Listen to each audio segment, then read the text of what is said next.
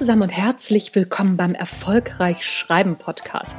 Der einzige Podcast, in dem erfolgreiche Autorinnen und Autoren ihre Schreibgeheimnisse verraten und aus ihrem Leben plaudern. Außerdem bekommst du praktische Schreibtipps, tolle Impulse und Motivationskicks für deinen Schreibprozess und deinen Weg zum eigenen Buch. Mein Name ist Anja Niekerken und es ist mir ein Fest, dass du dabei bist.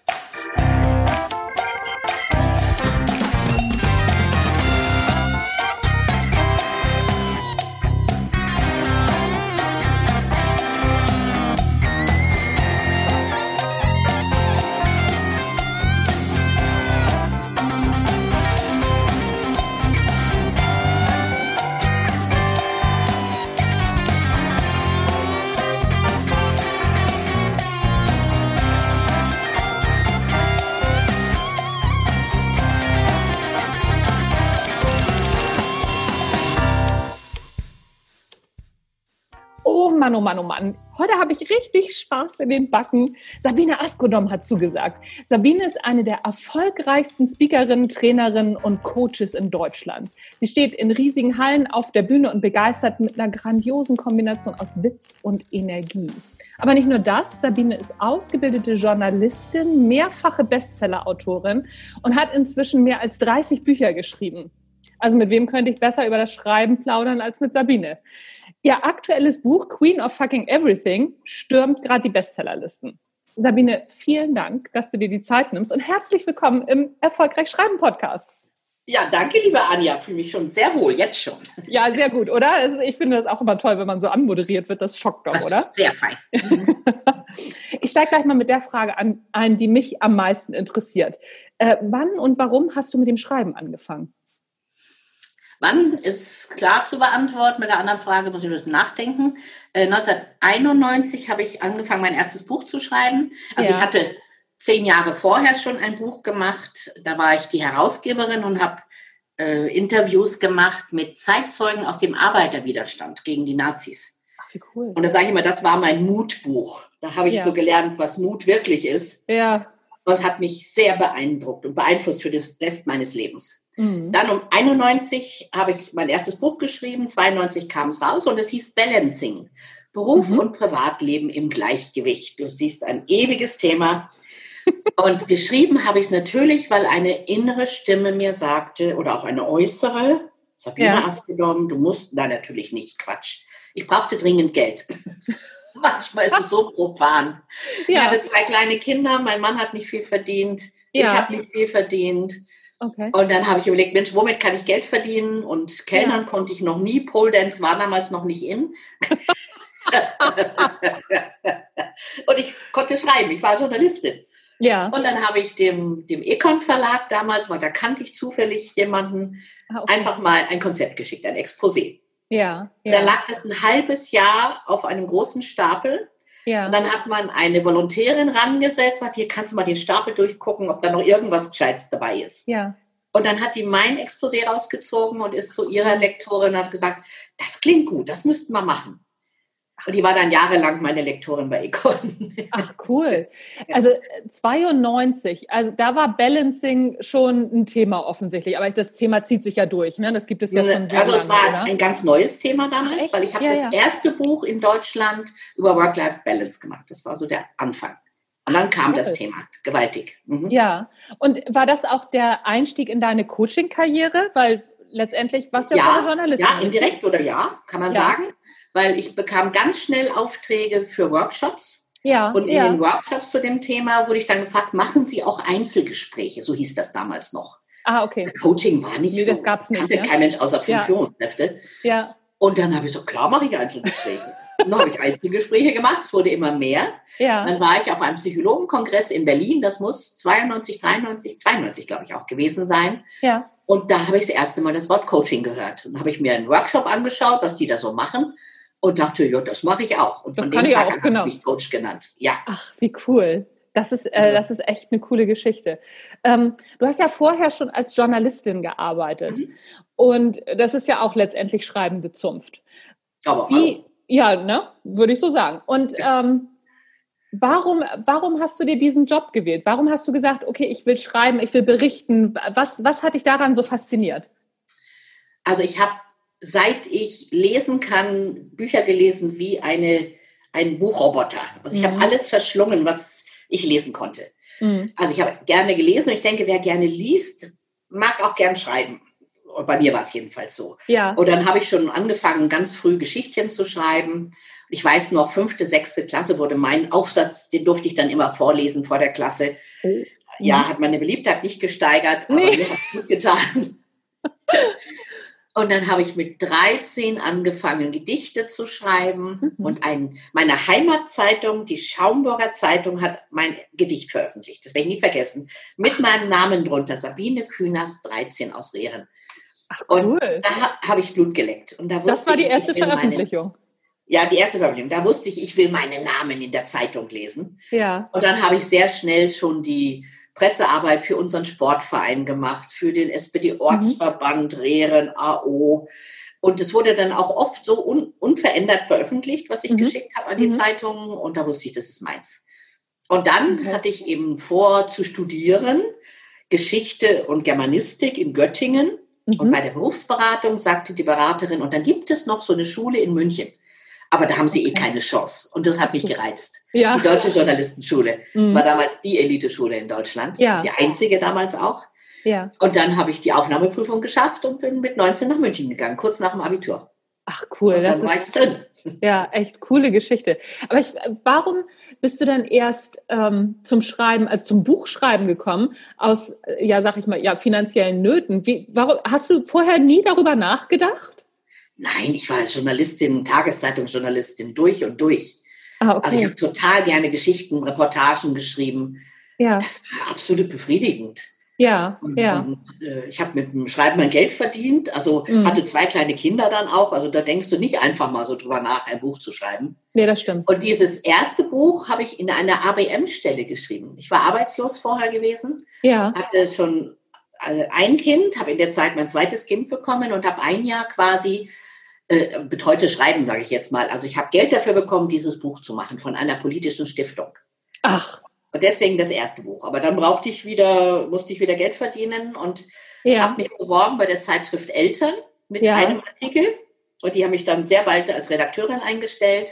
Und dann okay. mache ich wieder einen Journalismus. Ja. Und das war, es ist sehr erfüllend. Bei Eltern habe ich sechs Jahre lang äh, mhm. Kolumnen geschrieben, Ich-Geschichten ganz viel. Also ich konnte mich ausschreiben, verstehst du? Ja, ja, Da konnte ich über meine Erfahrungen schreiben und nicht nur wie bei der Tageszeitung über Sachen, die geschehen war, sondern ja. da konnte ich mich schon sehr stark einbringen. Ja, ich finde den Begriff da konnte ich mich ausschreiben, finde ich total gut, weil ähm, ich merke das immer, ich habe im letzten Jahr zwei Bücher geschrieben, die dieses Jahr veröffentlicht ja. worden sind und da war ich auch leer geschrieben. Da habe ich ja, echt ich, gedacht, ja. habe ich wirklich gedacht, ich schreibe dieses Jahr nicht und jetzt habe ich aber doch schon wieder ein Buch geschrieben. Ähm, irgendwann kommt das dann wieder. Also irgendwann ist dann wieder so der Punkt, wo man sagt so, oh komm, jetzt, jetzt muss ich aber. Dass ich, ich habe jetzt vier Jahre kein Buch geschrieben vor dem Queen of Fucking Everything. Oh, das und das war wie das erste Buch schreiben. Kannst du es vorstellen? Ich habe wirklich ah. da gesessen ich kann das gar nicht. Ach, ich weiß nicht, wie man das macht. Echt? Nicht wie Fahrradfahren? Neue Gedanken. Also ja. ich habe ja eigentlich, ich habe ja 34 Bücher geschrieben gehabt. Ja. Ich dachte, habe ich nicht alles schon mal gesagt? Nee, Gott sei Dank nicht. Aber es hat okay. gedauert. Ich hatte schon echte Schreibschwierigkeiten am Anfang. Schreibhemmung. Ja. Mhm. Okay, war, also war denn der, der Gedanke zu Queen of Fucking Everything, war der da, diese Idee zu sagen, hier, pass mal auf, Ladies, ähm, ja. ne, wenn ihr mal zu euch steht und mal diesen ganzen Scheiß, den ihr so mitkriegt, mal auf Deutsch gesagt, ne, so ähm, in, in der Erziehung von der Gesellschaft, wenn ihr das alles mal weglasst, dann äh, könnt ihr ein ganz tolles Leben führen. Hattest ja. du den Gedanken so schon da und wusstest nur nicht, wie du rangehst? Warum hattest du so? Der Hemmung? Gedanke treibt mich ja seit 25 Jahren an, Bücher okay. zu schreiben. So. Also es ist immer wieder das Thema. Das Frauen Thema. sind das Thema ganz oft. Ja. Selbstbewusstsein ist ganz oft das Thema. Und es war ja. wirklich zu überlegen, welchen Dreh habe ich noch nicht gemacht? Also wo kann ich mhm. ganz neue Dinge schreiben? Ja. Du kannst ja nicht dasselbe schreiben, was du in 20 Büchern vorher schon geschrieben hast. Und da habe oh. ich gebraucht, um den Dreh, ja, ich ja. nicht. Also, ja, okay. um diesen Dreh hinzukriegen. Also was ist der neue Ansatz? Ja. Was sind Gedanken, die ich noch nie gedacht habe? Weil mhm. das ist ja, was mich reizt, Bücher zu schreiben. Mhm. Gedanken zu denken, die ich noch nie gedacht habe. Das ist ja so erfüllend für mich selber. Ja. Und deswegen ja. schreibe ich ja Bücher, aber ich schreibe sie ja. eigentlich für mich, um ehrlich zu sein. Also jetzt ist es verraten, ich schreibe sie für mich. Ja. Und dann freue ich mich, wenn andere Menschen auch noch davon profitieren. Ja, ich muss sagen, das geht mir ähnlich. Also so, ich äh, therapiere mich auch selber. Ich suche mir immer die Themen, wo ich selber ein Thema mit habe und ja. dann schreibe ich ein Buch drüber und dann geht es mir schon genau. besser. Ne? Ich habe genau, ähm, genau im letzten Jahr ein Buch über das Zuhören geschrieben. Ja, habe ich gesehen. Und äh, mein Mann lacht sich immer tot, wenn ich äh, losgehe und darüber Vorträge halte und daraus vorlese. Dann sagt er, ja, ist die richtige, ist in Ordnung, aber passt schon. Genau, was heißt es, wir, was, was wir können, tun wir und was wir nicht können, darüber schreiben wir. Ja, genauso, genauso, genauso. Aber ich gehe mal davon ich gehe mal davon aus, dass es bei dir aber ein bisschen anders ist. Ne? Also so, du hast schon ganz viele Konventionen so über Bord geworfen. Absolut, ja. Also bei mir war es wirklich auch so ein Erkennen, wie weit ich schon gekommen bin. Ja. Also ich war ja, habe ja viele Jahrzehnte gehadert mit mir selber mhm. immer wieder und mit meiner Erziehung und die bösen Eltern und wie schlimm alles war. Mhm. Und in diesem Buch ist mir das erste Mal beim Konzipieren und beim Schreiben aufgefallen, dass ich das überwunden habe. Ach, ich bin cool. gar nicht mehr die Kleine, die in den Keller gesteckt wurde und Angst hatte. Ja. Aber das muss einem irgendwann mal klar werden. Und mir ist klar geworden, ich bin the queen of fucking everything. Mein Mann mhm. hat mir das vor allem ganz gut mitgeteilt. Äh, der hat mir eine, ein Kästchen geschenkt, mal ja. vor, weiß ich nicht, elf Jahren, ja. in New York in einer Buchhandlung, werde ich nie vergessen. Und auf diesem so Zettelkasten steht drauf, Queen of fucking everything. Und das hat er mir geschenkt. Ja. Ich dachte erst so, Unverschämtheit, was soll denn das? Und dann hat er es mir erklärt, dass dieses Wort, das F-Wort, eine Verstärkung ist. Ja. Also du ja. bist wirklich die Königin von allem. Und dann konnte ich es annehmen. Ja. Und ich erzähle halt auch in diesem Buch eine Menge über diesen, diese Transformation, die ich dann selber durchgemacht habe mhm. dadurch, mhm. dieses Annehmen können. Ja, mhm. ich bin eine Königin. Und es ist ganz in großen Teilen Versöhnung mit meiner Kindheit. Und das ist neu. Ja. Okay. Also das Hadern ist vorbei und ich habe mich versöhnt. Ich habe mir überlegt, warum waren meine Eltern, wie sie waren? War es denn alles schlimm? Ja. Und ja. ich habe plötzlich die, ja, mein, mein Blickwinkel geöffnet und habe festgestellt, was ich für eine Traumfreiheitskindheit hatte. Ja. Als kleines Kind auf dem Dorf, wo wir ja. den ganzen Tag draußen waren, wenn es irgendwie nur ging. Und plötzlich ist mir dieser Aspekt so deutlich geworden und steht jetzt im Vordergrund. Mhm. Also mhm. wir werden ja nicht ein starkes Ich dadurch, dass wir geknechtet werden, sondern es muss ja was Gutes passiert sein, dass wir das starke Ich ausbauen können ja. Und das beschreibe ich in dem Buch. Was können Ach, wir tun, um das starke Ich überhaupt zu erkennen, was in uns steckt? Ja, ja, das finde ich schön. Das ist ein toller Gedanke. Glaubst du, dass es vielleicht ein bisschen was mit dem Alter auch zu tun hat? Also ich bin gerade ja. 50, ich bin gerade 50 geworden und ich merke so die Sachen, die ich meinem Vater früher vorgeworfen habe. Ach, das verblasst jetzt alles. Ich denke auch zwischendurch so, ach Mensch, Papa, ne, so wenn du hättest es auch ein bisschen einfacher haben können. Also so, es wird so schön. langsam, man wird so milde, oder? Kann das sein? Ja, nicht alle, aber wenn wir uns beschäftigen, glaube ich, mit unserem Leben, dann ist die Chance groß, milder ja. zu werden. Und ich ja. bin jetzt 67, also wenn ich jetzt noch mit meinen Eltern hadere, habe ich jeden Schuss. Also, das kann doch nicht wahr sein. Nein, ja, das stimmt. ich habe äh, ganz viel Verständnis für viele Dinge. Ich halte immer noch viele Dinge für schlimm, was sie gemacht haben. Ja. Aber ich habe eben auch in diesem Buch ein Kapitel, guck dir mal die Kindheit deiner Eltern an. Ja. Welche Chancen hatten die denn, aufzublühen ja. und frei zu werden? Ja. Und da, ich glaube, hat das Alter eine gute Wirkung, diesen Abstand zu haben. Wenn du noch ja. mittendrin steckst in diesen Kämpfen mit deinen Eltern, ist es gar nicht so einfach. Nee, das stimmt. Und deswegen stimmt. empfehle ich ja Frauen in dem Buch, nicht zu versuchen, die, die Königseltern zu killen, sondern dein eigenes Königreich aufzubauen. Ja. Und das ja, zeichnet sich dadurch aus, dass du eine Grenze hast zu dem anderen Königreich. Ja. Und dann kannst du die anderen ehren, so wie sie sind, Mhm. Aber du baust dein eigenes Reich auf mit deinen Regeln, mit deiner Überzeugung mhm. und lässt die Eltern nicht dauernd in dein Königreich reinregieren. Ja. Das ist für mich ein wichtiger Punkt. Ich finde, das, das Bild gefällt mir sehr gut mit den Grenzen. Ne? So selber Grenzen ziehen und sagen, so pass mal auf, hier ist die Grenze. Das äh, fällt uns Frauen ja vielleicht manchmal ein bisschen schwer, ne? weil wir immer alles richtig machen wollen und richtig ja. gut machen wollen. Und du sagst und in deinem Buch, sein wollen. Ja, genau. Und, du, und wir dürfen nicht wütend sein. Und äh, du sagst in deinem Buch, also schreibst auch in deinem Buch, wie wichtig es ist, Wut mal anzuerkennen und ja. auch richtig wütend zu werden. Magst du ja, da ein bisschen was drüber sagen? Wichtig. Ja. Äh, also ein Kapitel heißt Wut tut gut. Ja. Und das musste ich erst lernen, weil ich konnte bis vor ein paar Jahren nicht wütend sein. Ich konnte es nicht. Mhm. mhm. Also irgendjemand hat mich verarscht mhm. und ich wollte dem jetzt mal die Meinung sagen. Und dann habe ich gesagt, ach hallo, wie geht's dir? Mhm. Und ich dachte, habe ich eigentlich einen Schuss? Wirklich, was ist denn los? Ja. Und das habe ich lernen müssen. Also ich habe eine Freundin mal entsorgt als Freundin, mhm. weil die mich, ich sag's mal ganz deutlich, verarscht hatte. Mhm. Richtig. Mhm. Und dann habe ich ihr einen Brief geschrieben und habe ihr die Freundschaft gekündigt. Und da war ich, glaube ich, das erste Mal richtig wütend. Leider ist der Brief dann auch sehr heftig geworden. Mhm. Also eine andere Freundin hat dann den gelesen und sagte, wenn du mir, de, wenn du mir, de, mir den geschickt hättest, dann wäre ich aus dem Fenster gesprungen. Oh. Ist die andere Gott sei Dank nicht. Ja. Aber wenn wütend, dann richtig. Mhm. Und ich, äh, seitdem kann ich's, traue ich mich's und mhm. sehe halt bei Frauen, wie sie das unterdrücken. Weißt du, da ist jemand ja. stinksauer auf jemanden. Ja. dann gibt's dieses falsche Lachen. Vielleicht kennst du das bei Frauen, so das. ja, hm. mal stell dir vor, hatte mir meine Idee geklaut.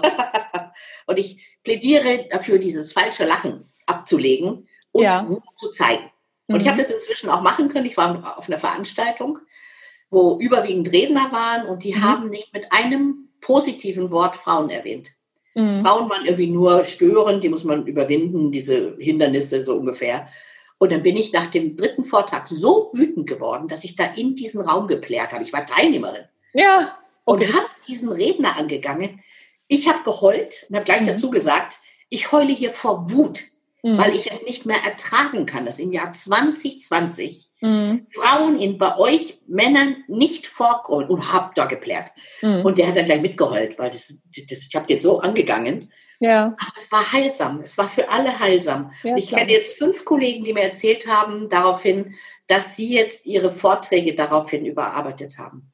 Weil es ist ihnen nicht aufgefallen. Ja. Und wenn wir Frauen nichts sagen, dann wird es immer so bleiben. Ja. Und da plädiere ich eben dafür, dieser Wut Ausdruck zu verleihen. Also nicht vielleicht mit den Fingernägeln dem anderen gleich durchs Gesicht fahren, mhm.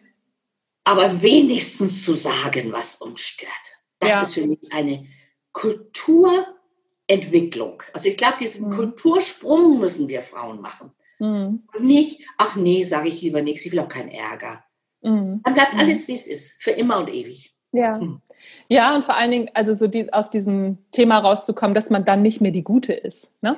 Ja, dann haben die dich nicht mehr lieb. Genau. Das ja. kann sein, ja.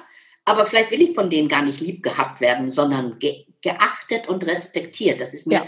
tausendmal wichtiger. Mhm. Ja, ja, es ist schön. Finde ich, finde ich richtig gut. Warum hast du bei dem Buch Schreibblockaden gehabt? Was, wie, wie, wie kam das? Mhm. Also ich habe eine ganz wirklich schwere Zeit hinter mir. Das war sicher eine Schwäche auch, einfach eine richtige geistig-körperliche Schwäche. Ich habe meinen Mann an die Demenz verloren. Ich habe jetzt mm. sechs Jahre lang meinen Mann gepflegt gehabt, mm. ganz nebenbei, neben, ne? Strahlen mm. auf Bühnen, lustig, heiter, witzig, yeah, yeah. energiereich. Und letztes Jahr im Frühjahr ist er dann ins Heim gekommen, weil er war mm. Wegläufer oder Hinläufer, wie man heute mm. sagt. Also es war mm. gefährlich. Und dann habe ich einen Heimplatz bekommen und dann dachte ich, danach blühe ich auf. Aber ah. danach bin ich erstmal zusammengebrochen. Hm. Ja. Also ich kam aus einer Zeit der Schwäche, habe mich dann im August letztes Jahr getraut, dem Verlag ein neues Buch anzubieten. Also mhm. ging es mir einigermaßen wieder gut. Mhm. Aber ich habe gemerkt, dass mein Ich noch recht schwach war. Mhm. Mit einem schwachen Ich ein starkes Buch zu schreiben, ist hm. nicht so einfach. Und, Und dann noch so eins, ja fast drei Monate gebraucht. Also ich sage mal, das war so eine Kurzschwangerschaft. Mhm. drei Monate gebraucht, bis ich endlich Anfang Januar erst richtig anfangen konnte zu schreiben. Mhm. Äh, wirklich, weil ich hatte meine Muse verloren auch. Siegfried war meine Muse. Mhm. Also er saß nebenan, wenn ich geschrieben habe und ich musste nur sagen, du hör mal zu und es hat mir schon geholfen. Mhm. Und plötzlich hockte ich allein in meiner Wohnung mhm. und dachte, ist denn das doof, was ich jetzt schreibe, oder ist das was? Mir fehlte das Echo. Ja. Und dann habe ich mir Gott sei Dank zwei, drei Freundinnen als Beta-Leserinnen herangezogen und okay. gesagt, darf ich euch allen Scheiß schicken, den ich geschrieben habe? Und das habe ich dann gemacht und dann schrieben die, ey, weiter, wie geht's weiter, ich will es wissen. Mhm. Und haben mir dann wirklich mein Selbstbewusstsein langsam wieder aufgebaut. Und ich hatte eine ganz seltsame Angst in mir. Also es ist völlig ja, ich weiß gar nicht, wo sowas herkommt. Meine Angst war, dass eine Leserin schreiben könnte in einer Amazon-Rezension, da ist ja kein neuer Gedanke in dem Buch. Das okay. hat mal eine Frau vor zehn Jahren, glaube ich, geschrieben über ein Buch von mir. Mhm. Und ich wusste, dass sie nicht recht hat. Aber es ja. hat sich in mein Hirn gefressen. Du ja. kennst es ja. Ja. 100 gute Rezensionen fein, eine schlechte, oh, mhm. haut uns nieder. Und da hatte ich Angst. Und dann hat mir meine Freundin Elke aus Lübeck einen Satz geschenkt, der mir geholfen hat, diese Angst zu überwinden. Und der Satz hieß, Scheiß auf Rezensionen. und den habe ich mir aufgeschrieben, habe ich über meinen PC an die Wand gehängt und konnte anfangen zu schreiben. Ja, okay. Ja, also das kann ich verstehen. Ähm, ich habe tatsächlich auch, ich glaube, vorletzte Podcast-Folge äh, über eine Rezension gemacht, die ich gekriegt habe. Ne? Also ich habe gedacht, ach, guck bei Amazon mal wieder rein, guck mal deine ja, Rezensionen ja. an. Und auch zwei, drei schöne neue, wo ich dachte, ach, wie cool. Und dann kam Karin. Und also äh, kann man auch sehen, also sie hat mit Karin unterschrieben und dann habe ich gedacht, das gibt's doch gar nicht. Und ich habe aber nicht so lange gebraucht wie sonst. Also ne, ich habe das dann gleich in eine Podcast-Folge ja, gepackt und öffentlich verarbeitet. Ne? So sowas machen wir ja auch gerne mal, wenn man, wenn wir ja, wir haben die Chance, genau. Ja, ja, klar. Und äh, dann ging es auch wieder. Aber ich kann das total nachvollziehen, was da so und kommt. Die Angst hat mich gelähmt. Ja. Das war's. Oder äh, ein zweiter Satz, der mir geholfen hat, es ist nur ein Buch, ja. keine Doktorarbeit.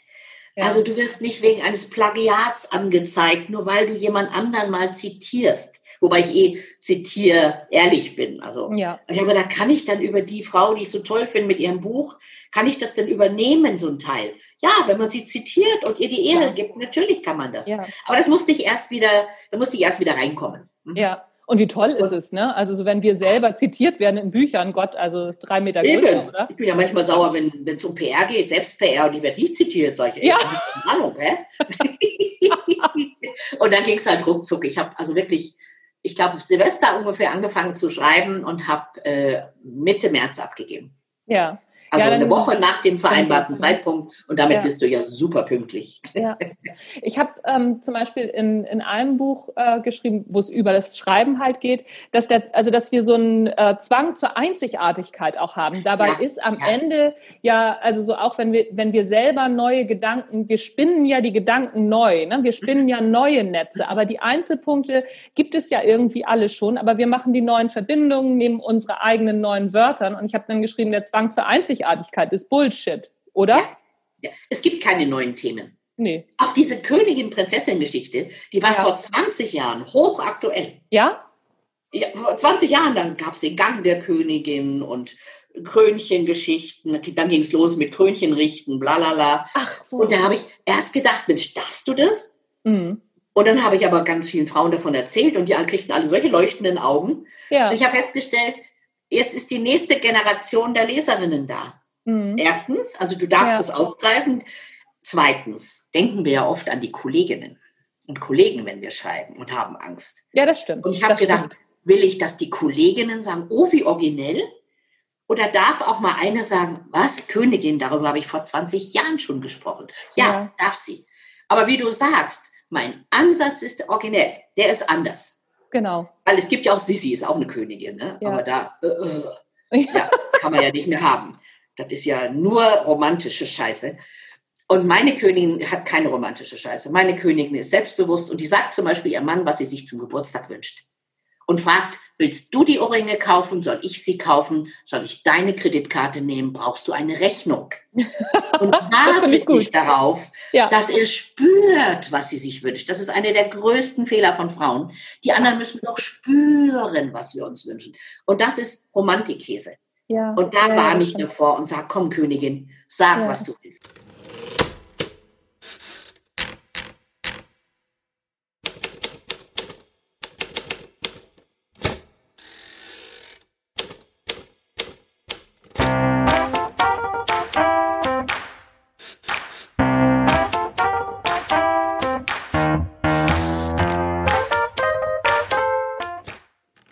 Das war der erste Teil des Interviews mit der großartigen Sabine Askodom. Und es geht noch weiter. Es gibt im zweiten Teil natürlich Schreibtipps, wie Sabine schreibt, wie sie ihre Sachen angeht und auch der Schreibtipp, der ihr weitergeholfen hat, wenn sie das am Anfang gewusst hätte, beziehungsweise das wusste sie schon von Anfang an, aber den gibt sie euch auch nochmal mit. Also gleich reinspringen in die nächste Folge. Bis gleich.